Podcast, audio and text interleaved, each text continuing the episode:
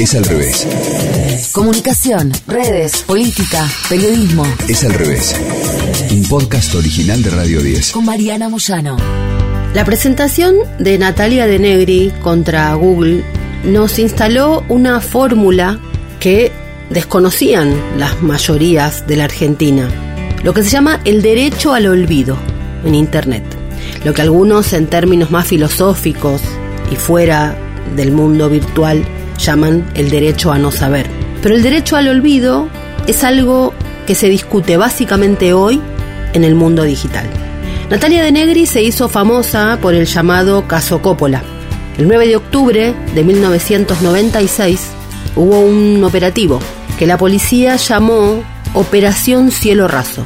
Fue un allanamiento al departamento del manager de Maradona, el piso 10 del edificio de Avenida del Libertador 3540.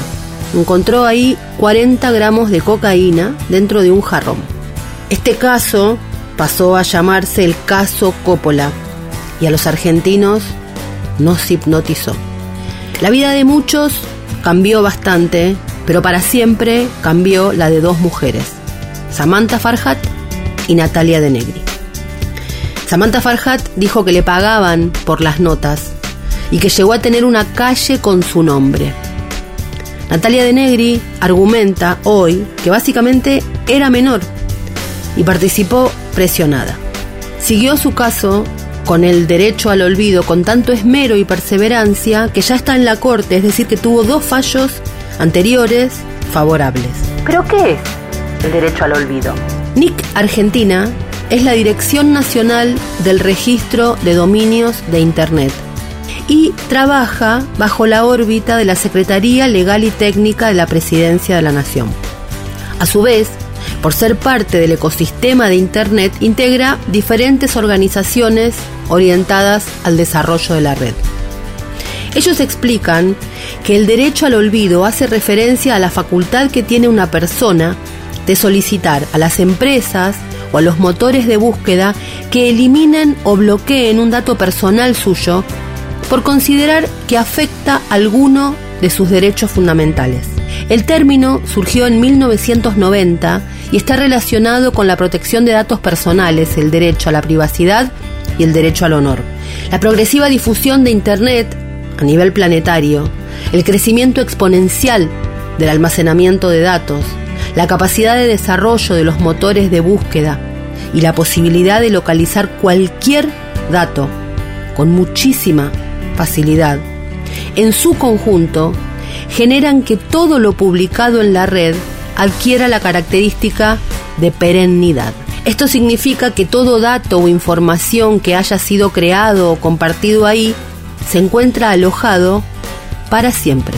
Si bien los motores de búsqueda y las redes sociales no son generadores de la información, son los principales vehículos de ella, que es lo que permite la difusión masiva. En este sentido, en la red existen contenidos que pueden aparecer en los resultados de una búsqueda, en estos espacios que pueden resultar perjudiciales o discriminatorios para la persona implicada. A partir de este derecho es posible solicitar la supresión, la desindexación o el bloqueo de la información publicada debido a que el usuario la considera perjudicial para sí mismo y además obsoleta o no relevante en el paso del tiempo. En la actualidad, la Unión Europea cuenta con un reglamento que consagra el derecho al olvido, es decir, reconoce la obligación de los buscadores de tomar las peticiones de los usuarios que soliciten el borrado de contenidos que les afectan negativamente.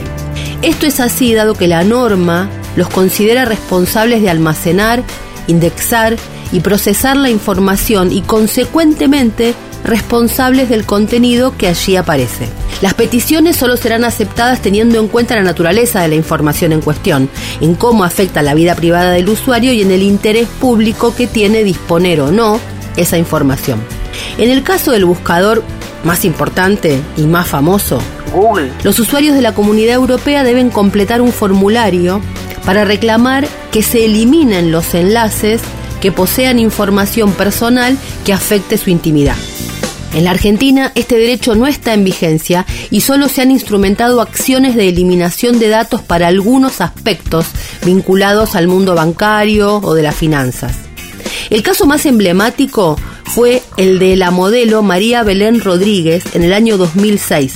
Ella se vio inmersa en una situación en la que su nombre aparecía vinculada a páginas web de ofertas sexuales.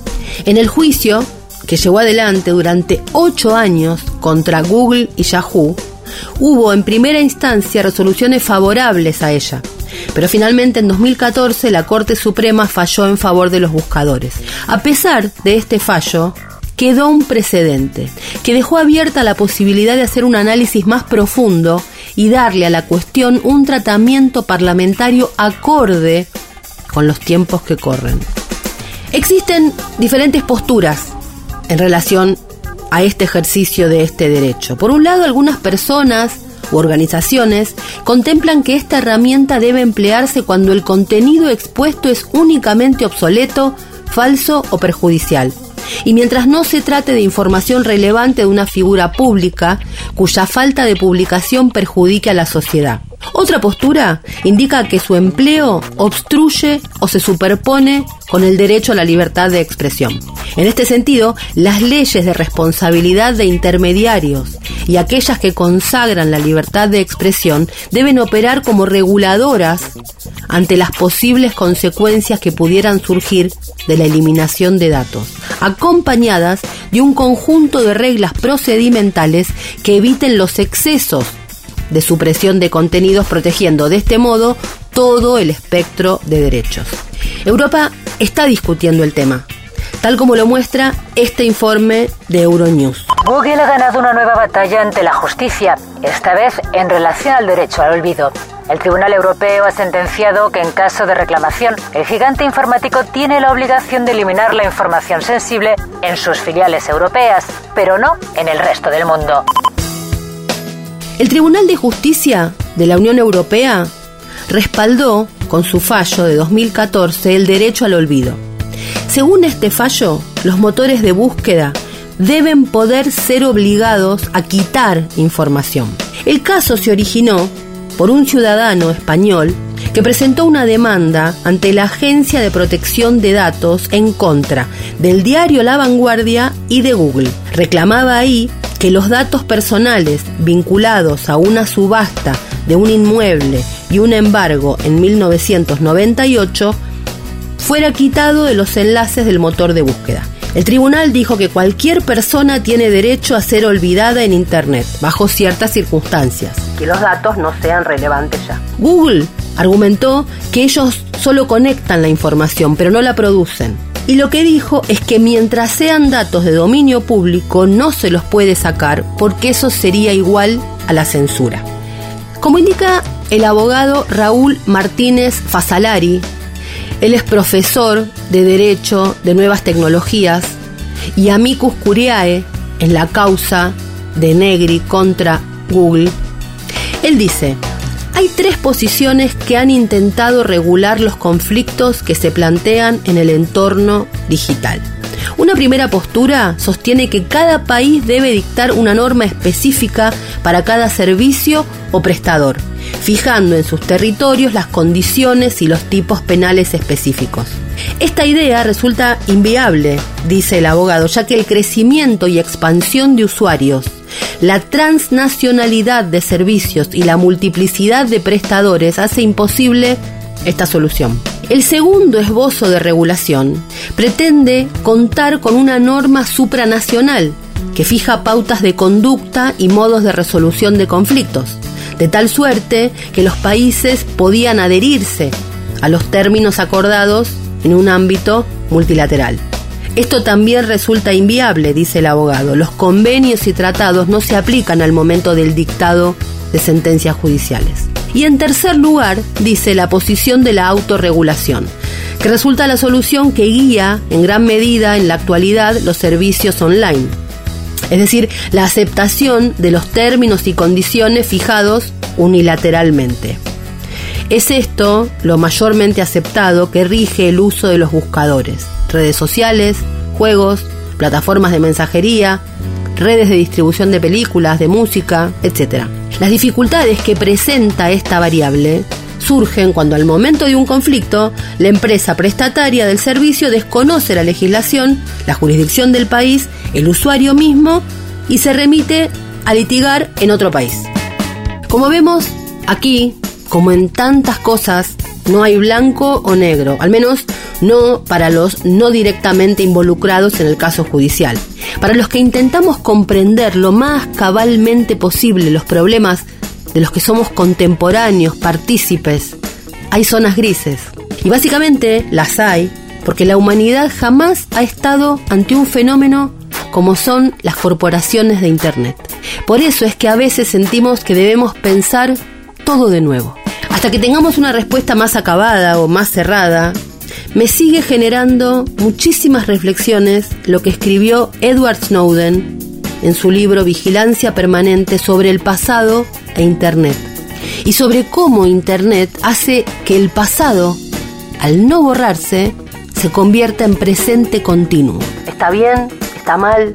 No lo sé. Por lo pronto, leo lo que escribió Snowden. Quizá este sea el problema más común de mi generación. La primera que se crió en Internet. Fuimos capaces de descubrir y explorar nuestras identidades casi sin supervisión ninguna, sin apenas pensar en el hecho de que nuestros impulsivos comentarios y charlas profanas se conservarían de manera perpetua y que a lo mejor algún día se esperaba de nosotros que respondiésemos ante todo eso.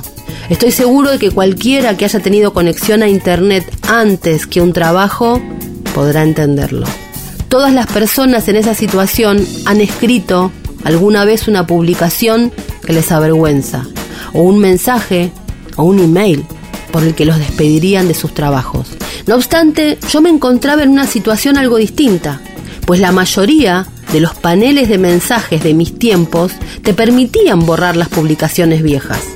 Con solo unir una diminuta secuencia, ni siquiera necesitaba un programa real. Todas mis publicaciones desaparecerían en menos de una hora. Habría sido lo más sencillo del mundo. Me planteé en serio hacerlo. Pero al final no pude. Había algo que me lo impedía. Sencillamente no me parecía bien. Eliminar mis publicaciones de la faz de la Tierra no era ilegal. Ni siquiera me habría incapacitado para obtener una habilitación de seguridad si alguien lo hubiese descubierto. Y aún así, la perspectiva de hacerlo me perturbaba. Solo habría servido para reforzar uno de los preceptos más corrosivos de la vida en Internet, que a nadie se le permite cometer el más mínimo error y que cualquiera que lo haga deberá responder por ese error para siempre. Lo que me importaba no era tanto la integridad del registro escrito como la integridad de mi alma. No quería vivir en un mundo en el que todos tuviésemos que fingir ser perfectos, porque ese sería un mundo en el que no habría sitio para mí ni para mis amigos. Borrar esos comentarios habría sido borrar quién era yo, de dónde venía y a dónde había llegado. Negar a mi yo más joven habría supuesto negar la validez de mi yo actual. Escuchaste Es al revés. Un podcast original de Radio 10. conducido por Mariana Moyano. Si te gustó, seguimos con la opción seguir. Coordinación y producción de contenidos. Sebastián Pedrón, Marcelo Figueroa. Fernando Candellas, Martín Castillo. locución, Delfina Cianamea. Mariana González, Gráfica Franco Gauna. edición, Jorge de Tesanos. Nos escuchamos en el próximo episodio. Es al revés.